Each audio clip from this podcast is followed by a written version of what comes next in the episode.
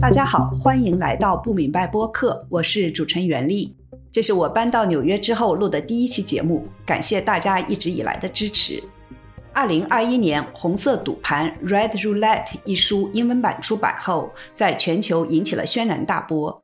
这部自传描写了一对夫妇如何通过与中共最高层结盟，做他们的白手套，获得了巨大的商业利益。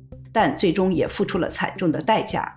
这部书被认为是自1994年毛泽东私人医生回忆录之后最重磅的揭露中共高层内部真相的书籍。作者沈栋 （Desmond Shaw） 在上海出生，香港长大，美国上大学。毕业后到大陆淘金的时候，遇到了一位奇女子段伟红，被带入一个神秘而黑暗的权贵和资本圈。今年一月，《红色赌盘》中文版在台湾出版。今天我们请来在英国定居的沈栋来跟我们谈一谈这部书和他这些年的经历。二零二一年我采访你的时候呢，《红色赌盘》英文版刚出版，在出版前夕，你的前妻段伟红被释放出来，并且给你打电话，试图阻止书的出版。你后来又和他通过话吗？你儿子和妈妈有联系吗？他现在已经相对自由了吧？应该在国内，所以我们随时都可以联系得上他。然后我小孩大概可能每可能三四个礼拜跟他通一个电话吧。嗯，哦，我还以为三四天会通一个电话。没有了，他们因为现在其实你说这小孩现在已经多少四年是完全没有联系的。然后他有联系的时候，小孩现在刚刚马上十四岁，大概。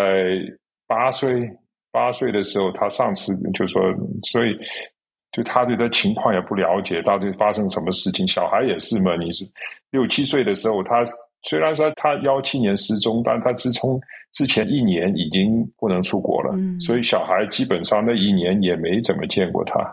嗯，所以其实真的是，如果小孩子当然也人生很短了，他但是在很短的人生里面，就半辈子也没见过他。呃，那你书出版了这两年来，你和你儿子的生活有没有因为这本书发生什么变化呢？如果说被骚扰的话，倒没有诶。其他的，就说我们具体的，其实我也就是主要是现在就是说，当然香港我也去不了了，现在，嗯，然后亚洲亚洲基本上可能除了少数几个地方，我也不大会去，就会看，就比较考虑自己在哪里。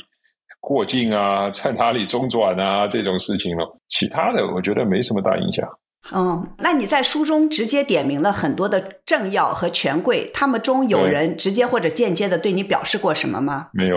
嗯，那书出版了以后，是不是相当于你和过去的社会关系就全部都切断了？还是二零一七年段伟红失踪后联系就基本上已经全断了呢？呃，差不多，应该可以这么说。就是还有人和你继续私下交往吗？私下交往是肯定有的，但是书里面点名的人肯定全部没有了，对不对？嗯，也没有人说过不高兴的话了，什么？因为我也认识有有一些人说他怎么把名字都点出来了什么的。对，第一，我觉得这些点名的人，我也不欠他们什么东西。然后这书里边吧，就说呃，你写一本书，你说这个要长，那个要噎，这个也不能说，那个也不能说，那最后写你写什么东西呢？其实这个说法，很多人中国人就是说传统中国人是不接受的，所以其实我觉得我写这本书很大关系也是，就是我觉得我自己这个西方教育，包括青少年在香港成长，对这本书也是关系很大。就有几个方面吧，一个就是说，就虽然我那二十年我人在其中，但我老是觉得，就我是 outside 的。Trying to be an insider，就是我是个外来人在努力的尝试成为局中人。对，你是圈外人，想要成为圈内人。对，然后就算大家后来可能也比较接受了，但是我自己看我自己，我知道这个不是我，这不是真正的我。其实我是某种程度是好像在演出一样，也是某种程度了。就是很多时候，我觉得我是在演出了。我觉得圈内人、圈外人倒不完全是不是一个准确的定语了。因为我会觉得是更是一个好像是就第三只眼睛在看这我，你是个围观者，对对对，我是个旁观者，旁观者，我是个旁观者。有时候虽然在演着主角，但我在另外有一个旁观者的眼睛在看着自己，所以永远是有这种状态的。我觉得我能写这个东西写成这个样子，也有两个吧。一个是跟这个系统决裂的，嗯，我也不在乎在这个系统内的人再怎么会看我，我没打算再回这个系统内去做任何事情。我觉得就是说我从一个局内人脱身出来，成为一个局外人了，所以当年的事情就是这些事情而已了。所以我那本神书写的时候，当时是有一些老外吧朋友啦，然后他或者也不过不不止老外，也一些其他朋友，就海外的人了，就是说他说啊，希望就是说啊，你也不能说开先河吧，你做了这么一个示范作用吧，那希望有更多的人将来也会走你这样子，大家来更全面的介绍中国。呃，其实我是觉得这个不大可能了。我刚刚说的就是我这种个人背景的因素在里边。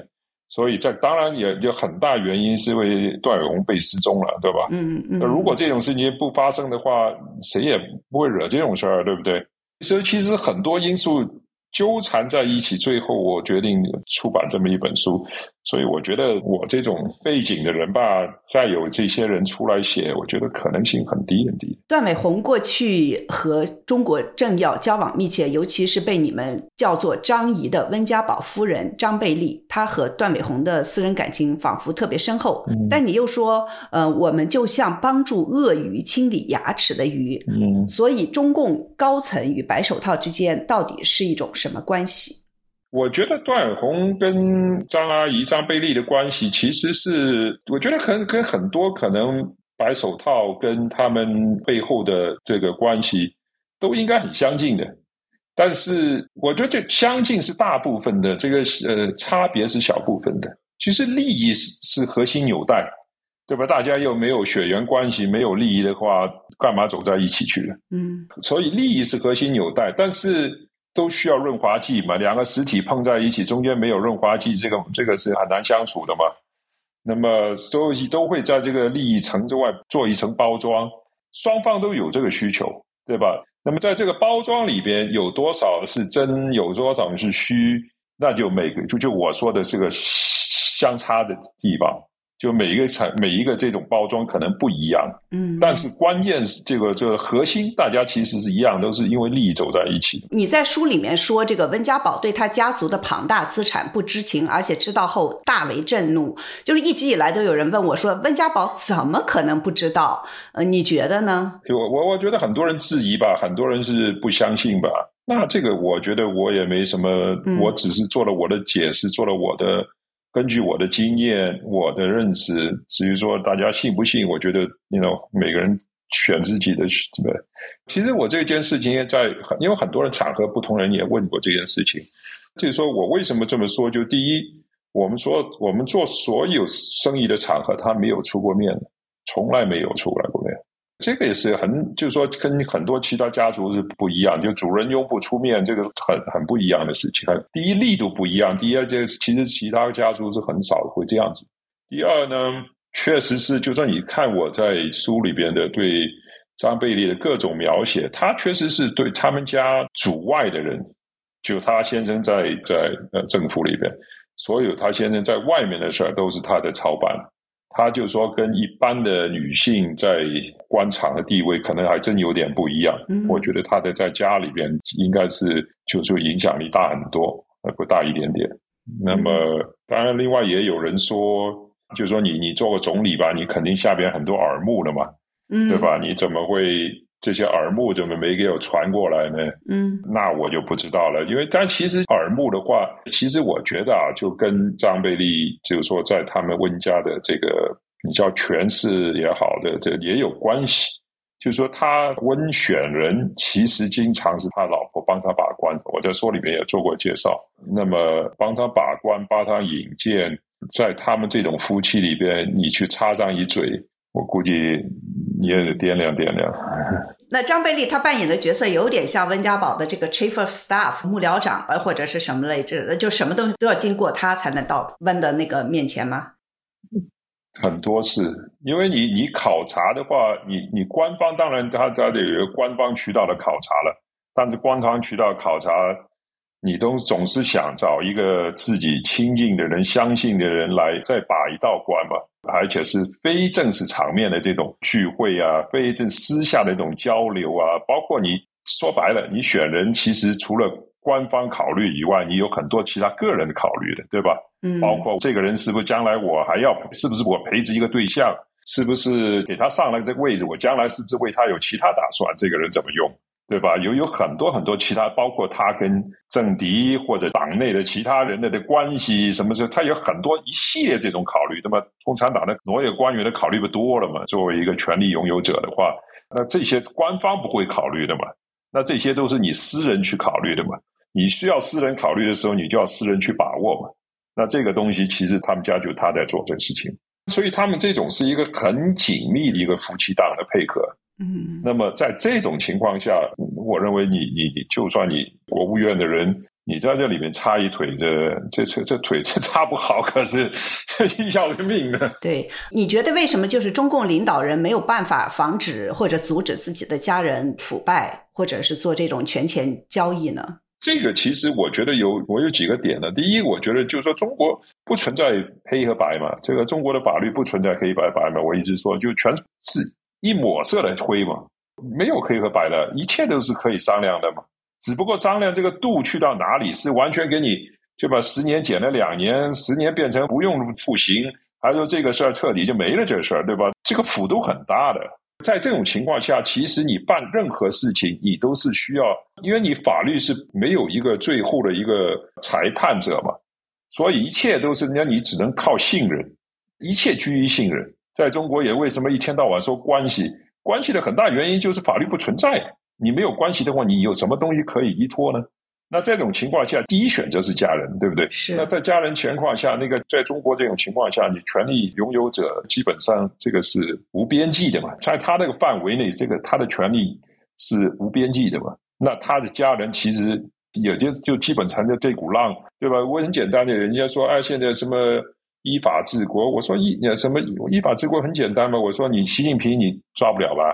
那下一个问题就是，那庞妈妈的你能抓吗？他的他如果有个弟弟的话，他弟弟你你能动吗？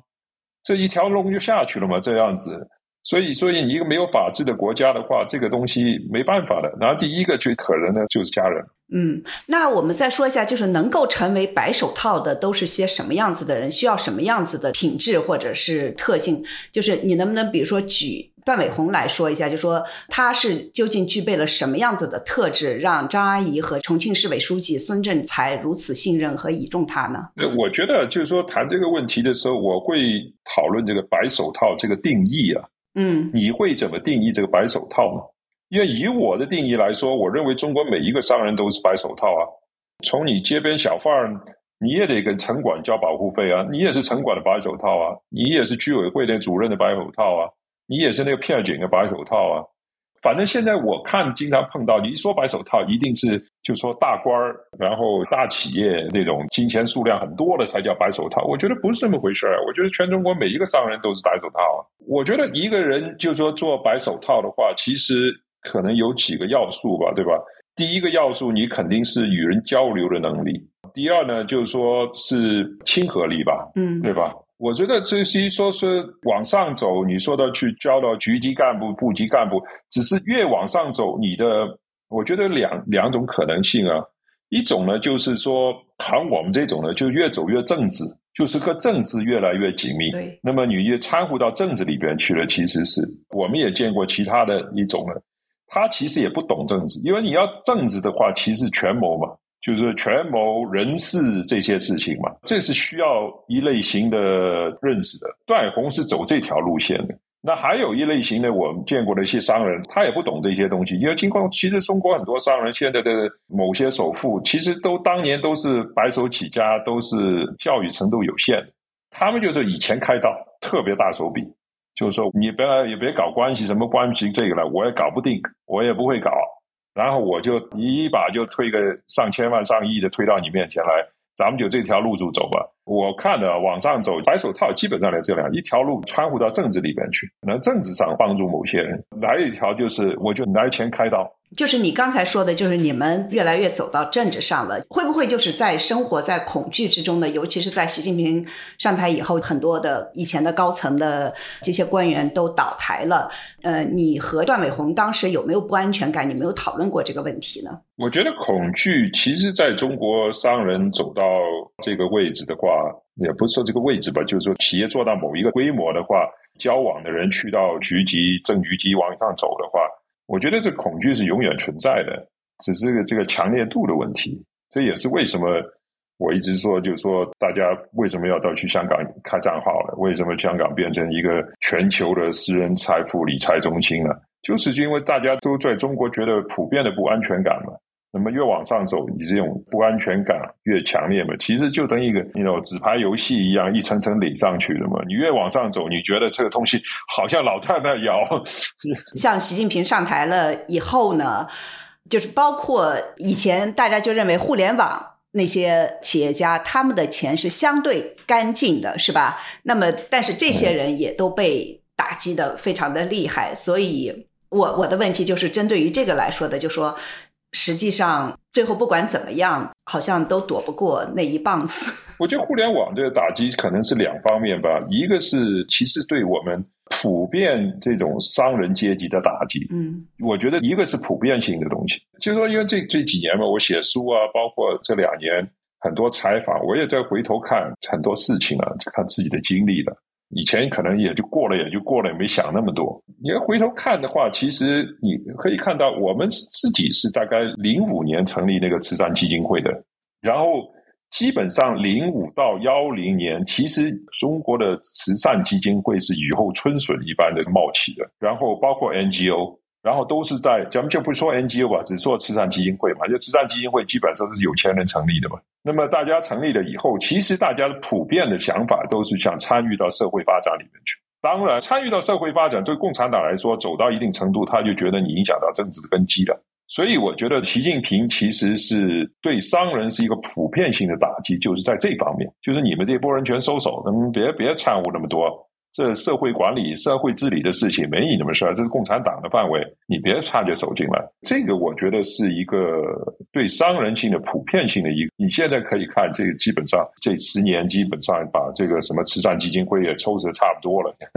也没人去搞这事儿了。现在，但其实说具体到互联网的话，那我觉得是他们太大了。他认为他你已经大到影响到我自身根基的范围了，所以我觉得是互联网来说，它是这两方面的一个结合吧，还不完全是因为他们掺和了政治，但是当然你无可避免的嘛。中国你企业就我们说，我说每个人都是白手套，你做到这个程度，后边肯定是以。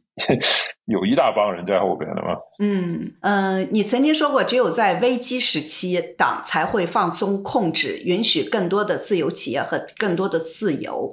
去年十二月，中国清零政策结束以后，中共频频向呃私营企业示好。你觉得中国现在是处于危机时期吗？呃，还有就是说，这次是真的会给企业更多自由吗？企业家应该相信中共释放的这些信号吗？我觉得没人信这个东西吧。我觉得这挺好笑的事情，是吧？如果你说搞了十，大家都给收拾了十年了。有个比喻，我就说，这这我们习老大这个手里拿着把刀，那把刀还淌着血了，现在过来拍拍你肩膀说：“兄弟，咱们自己人啊！” 你说这这这，你看着那把刀，你这这这还还还还在颤抖着呢。你说这怎么个自己人啊？这玩意？我不认为有人相信哎，我觉得这个比较根本的影响其实是两方面的，一个呢就是说大家做事儿会更短线，对，就是说我你要五年以后谈收成的事情，别跟我谈这事儿，就说三年以内我十有六七靠谱能挣笔钱的，咱们干。那你说超了这个时间期，你要我投资，咱们就别说了这事儿，就就就会出现这种情况了。就算我在中国的时候，那段时间，就是因为我们做的项目都是比较长期嘛。我们在机场拿了一块地，呃，五千亩地啊，三平方公里啊，就说我是可以一辈子干这个项目干下去的。我可以滚动开发，因为我一期我盖了大概五十万平米，但那块地是可以盖出大概一百五十万平米出来的。我可以滚动开发，然后随着需求和增长来开发。在这么情况下，我第一我看很多东西要很长线。第二呢，我要考虑很多政治因素进去，就说包括地方的政治因素，就北京市往前走会怎么走，顺义区往前走怎么走，国家的这机场行业这往前面走。当我一这么考虑的时候，我发觉就就很多问题我就没法把握。嗯，这也是为什么后来我们就干了八年吧，这个项目我就卖了。就没法把握这件事情，你就看到中国不是一个干长线投资的一个地方。其实，如果你看其世界上其他所有地方干机场行业的企业，基本上都是。一直干下去的，没人说 说好像开房地产，这开发完了就卖了，然后又去干一个新项目，没人这么干的。但中国其实确实是民营企业是没有办法干长线项目。其实就很多年前我就对中国的未来非常有疑问，就是说你你一个全国民营企业都不可能干长期项目的地方，你这怎么发展的这个国家？那呃，你怎么看这个马云最近回国呢？我觉得他回去隔两天就宣布把阿里给分拆了。这不是个偶合吧？肯定不是个偶合了，没有这么巧的事情了。嗯，我觉得叫他回去为这个分拆的背书了吧？他其实他第一个收拾马云，当然我觉得跟马云自己的出位的这些言论啊，包括举措啊，有很有关系的。但但把把那个放一边，这根本的就是你太大了嘛！你已经是横跨了，基本上横跨所有的行业，利用这个规模来，其实是垄断了相当多的行业，把你拆了嘛，一了百了了呗。还有就是我们俩都认识的包凡，华兴资本的创始人，嗯，最近也失踪了。现在华兴资本出来证实说，他是因为配合调查被带走了。四个月了，现在都走抓了。你你听到这个消息的时候吃惊吗？相对吧，也不完全呢。嗯，因为不吃惊的原因是，第一，他收拾大佬们，这各行各业大佬已经收拾了一段时间了。第二呢，互联网这不是风眼上的东西吗？第三呢？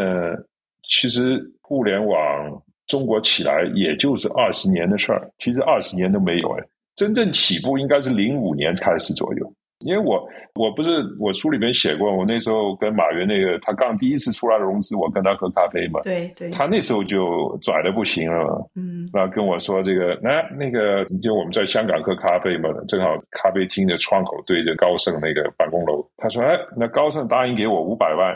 我这商业计划书也没给，那么我就跟你要三百万，那肯定你也没商业计划书了。我心想，搞错，大哥，商业计划书也不给一份，我这回去怎么跟老板交代？然后我们也没投嘛，后来就没投了。对。然后我知道的就是，他其实在后来那几年，就两千年初的时候，他马阿里有两次差不多就差快快倒了。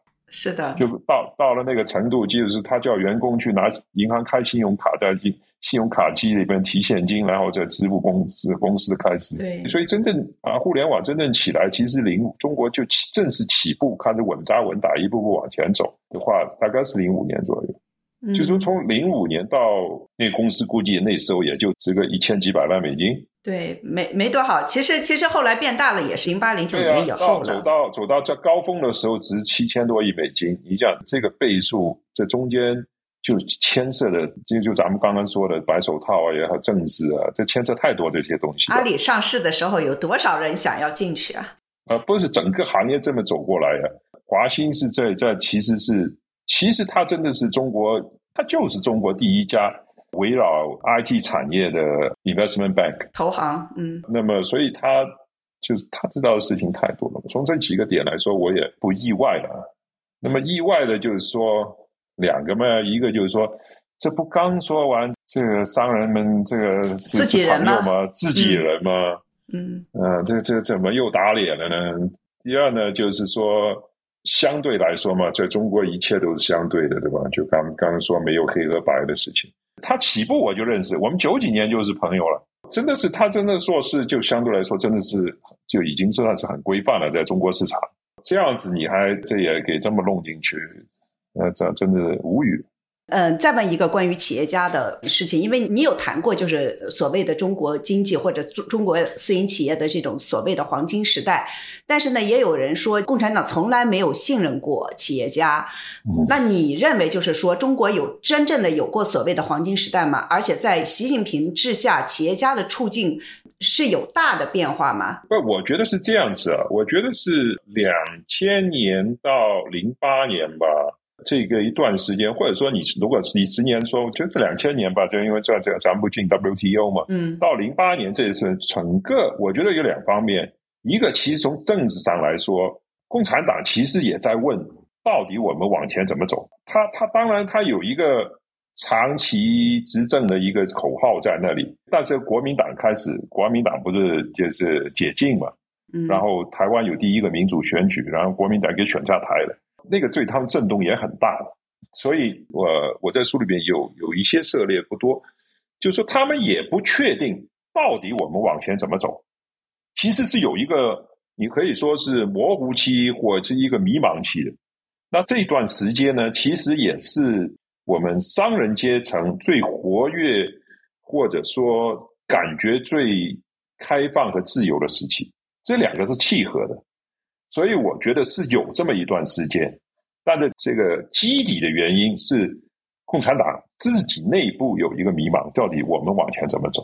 所以我是觉得有一，他也不不不是说信任呢，因为他也没说信任你，因为他也迷茫嘛，但他没有说绝对不信任你。对，但江泽民那会儿不还搞三个代表吗？对对，现在回头看，大家觉得这个一个一个重大举措，可惜没有走下去。你过去在与权贵以及各级官员交往中，有没有遇到把自身利益放在次要位置，主要为国家、为人民利益着想的官员，也就是中共所谓的为人民服务的精神？有没有这样子的官员呢？有没有遇到过呢？没有，因为这种人，这种人根本上不去的呀。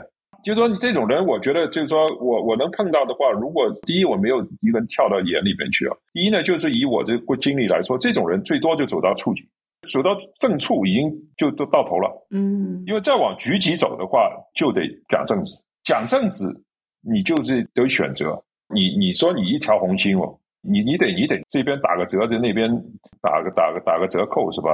你一条红心，那旁边人怎么活啊？还有就是你怎么看待腐败和经济发展、经济改革之间的关系？有人说腐败是中国经济发展的润滑剂，你同意这个说法吗？啊，对，这个不是西方还西方还是中国国内还有人为这事写过一本书嘛？嗯就是说从经济理论的角度来说，谈这个腐败对经济发展的一个贡献嘛。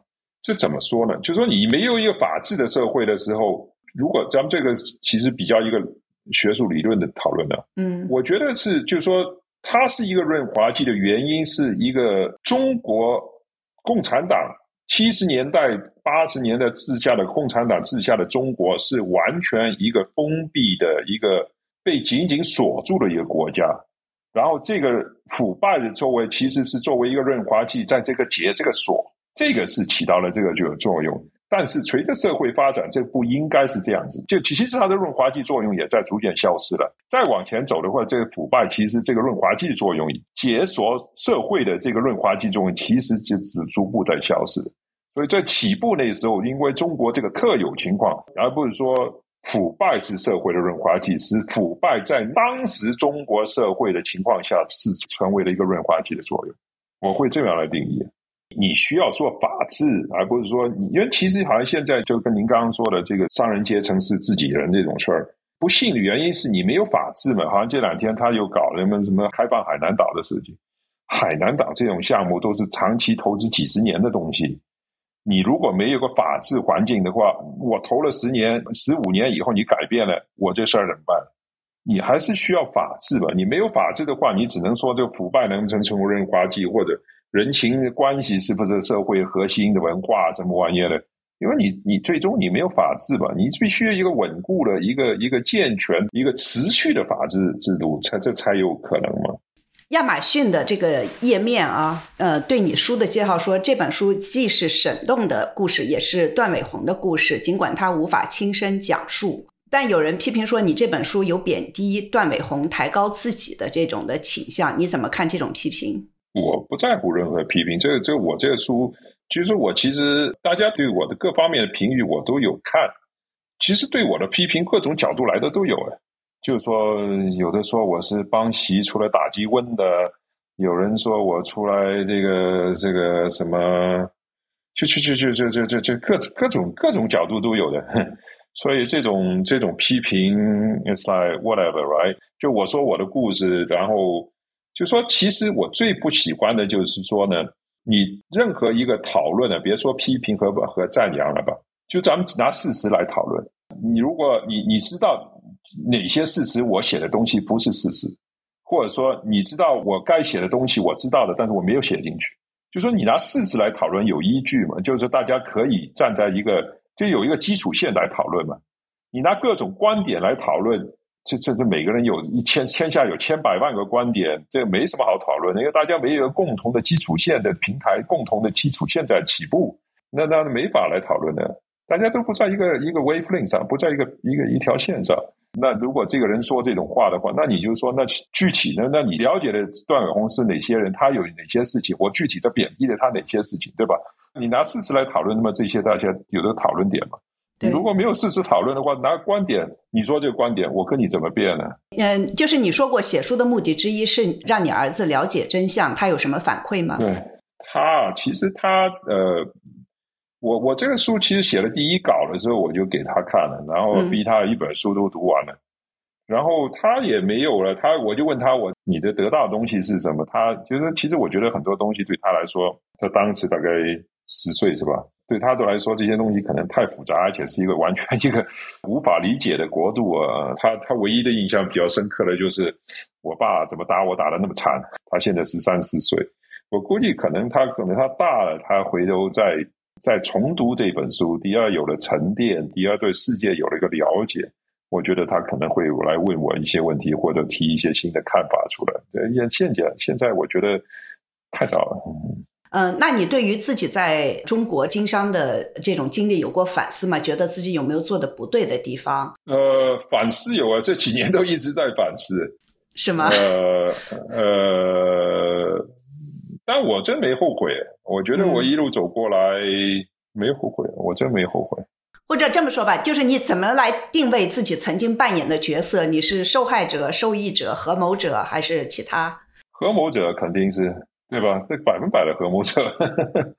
嗯，那我我不知道，就说就比如说你反思，我我就比较好奇，就是你会心里会不舒服吗？觉得自己会有点惭愧吗？我觉得其实某种程度来，呃，根本不存在惭愧这个问题，因为我觉得其实某种程度来说，我的选择和中国当年的选择都是一样的。这这怎么说呢？就是大家从可以说赤贫起步吧。就说你的积极向上的动力特别强劲，然后为此你愿意牺牲很多东西，然后在中国的环境下，说实在的，我不做这些选择，今天咱们不会在这里说话，对吧？我也可能我我太太也是被失踪的，但是就是一个县城里面可能一个某一个被失踪的一个商人，没有人会关注的。对，呃，我念一段你自己在书里面写的吧。我们没有受到有关合作团队精神的教育，相反的，我们被引导成把世界划分为不是朋友便是敌人，所有盟友都是临时的，所有朋友都是可随手遗弃的。我们随时准备响应党的号令，告发自己的父母、老师及朋友。我们被教导，最重要的事是赢取胜利，只有吃亏者才是道德上的懦夫。这就是共产党从一九四九年后持续掌权的指导。哲学不择手段的诡计多端者可以在中国如鱼得水。如果我们生来就学会，只要实现结果，可以不择手段，在共产党统治下的中国是一个冷血国度。嗯，你是经常就是我回头看，基本上是这样子。我觉得我我在我回头看的话，我觉得我认为我绝对不够冷血，而且我在国内的时候，我经常被人下这个评语，不够狠呐，就是不够狠了，就是说这太好了。我经常被人下这个评语，就咱们叫国家层面嘛，一天到晚在弯道超车。什么叫弯道超车了？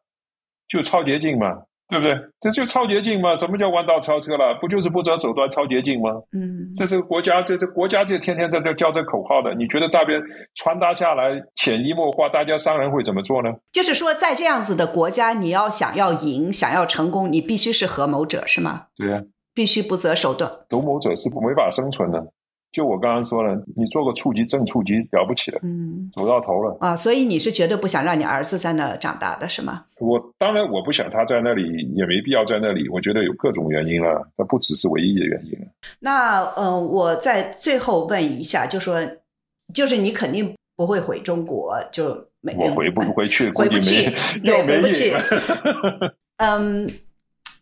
这个话怎么说呢？就说你是现在是远观中国，我们都是远观中国啊。对，那你自己觉得，就是中国的未来会向何处去？就是企业家在以后还能不能扮演就是比较正面的角色，还是就是一直是打压，只是在这制造一些财富让共产党来用？我觉得，首先中国商人的生存空间的大小高低是政治决定的。那习近平现在已经，对吧？他起码在在政治这个宝座上，起码且坐着，咱们也看不到头，能做到他打算做到哪天？那他对中国商人的定位，的已经给了一个明确定位，对吧？我我觉得这两天叫的口号根本根本不是一回事儿嘛，因为你实际行动，过去十年的实际行动已经告诉你，你对中国商人定位是什么一个定位嘛？那么在这个大环境之下，中国商人的生存环境。你自己就可以看得到，可以把握到了。那再问你这个问题吧，就说你觉得中国今天走到这一步，是习近平本人要负主要责任，还是中共的体制必然的结果？我觉得这是体制的必然结果，但时间点的到达是习近平，因为他这个体制在这样，总有一天会有一个张近平、李近平、黄近平出来的。只不过今天大家碰到了习近平。好，谢谢。我们请每一位嘉宾推荐三部书或者是影视作品，你有什么推荐吗？哦，对对对，我这个您你这个交代的功课，我确实想了一下。一个一个是我很多年前看了一本书，是那个我不知道中文有没有，叫 Eric Hoffer 的这个叫 The True Believer，是五五几年的时候一个美国的一个人写的，就是说写这个他是。总结这个四十年代的纳粹和共产主义，这什么样人会成为纳粹和共产主义的追随者？那在这种情况下呢，他们的特性是什么？然后要控制这样的人呢，他的在这种运动的领导人又会是怎么样一个领导人的特性？我觉得是非常有意思的一本书啊。在除了分析这个纳粹和共产主义以外呢，我觉得挺有意思。就是当时我看他，当然是我从历史角度来看，但是其实我去看完了以后，我觉得，哎。对管理学也非常有作用，因为其实我们做管理的企业的每一个都在创造某一个小型的一个一个信仰运动啊。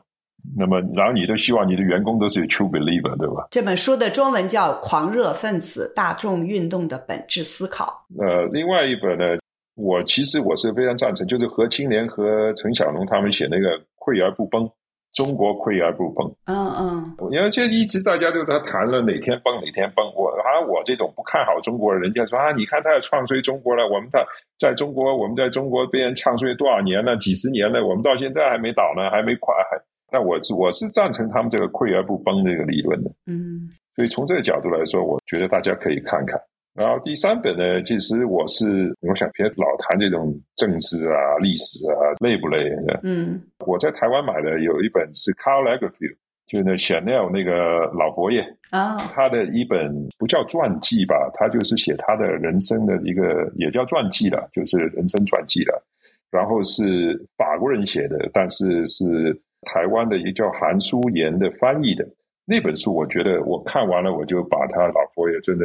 拜为我的偶像了，真的是。为什么？我是一个一个人八九十岁还能一路走过来，他从二十几岁开始就引领时尚潮流，他走到八九岁临死那天还在引领着世世界的时尚潮流。我觉得这人生太不可思议了。嗯，你特别佩服他的生命力是吧？啊，不止生生命力、创造力，包括怎么样把握时代的脉搏。你想，他横跨了一个六十年的一个时把握时代脉搏。嗯这个这了不起啊！这人真是了不起，五十年的。他死的时候，他不是有很多东西拿出来拍卖吗？拍卖会都拍了，大概拍了七场拍卖会。这哥们儿有钱太久了，也是。然后，然后我还去买了一些买了一些东西回来，打算在家里的我新家里面挂的这个，就把我偶像的这个东西挂是吗？你买了什么？对啊，能说吗？我买了一些，我买了画，然后买了他的一些配饰。他的那个手套吗？我没买手套，我买了一些他的这些配饰。他他不他不戴，全身带很多很多配饰的嘛。对对对。对对对，我买了他一些配饰，然后买了一些什么雕塑啊什么样的。嗯，好有意思啊，这个有意思，这个推荐有意思。对我我们节目 确实嘉宾一般推荐的都太严肃了，这个比较有意思。对啊，我觉得大家这活的别的地方别活这么累，这这天天看着中国习近平不够累的。对，还是要好好生活，是吧？总得这找点人生乐趣嘛。好好，谢谢谢谢沈栋，也谢谢大家收听，我们下期再见。谢谢。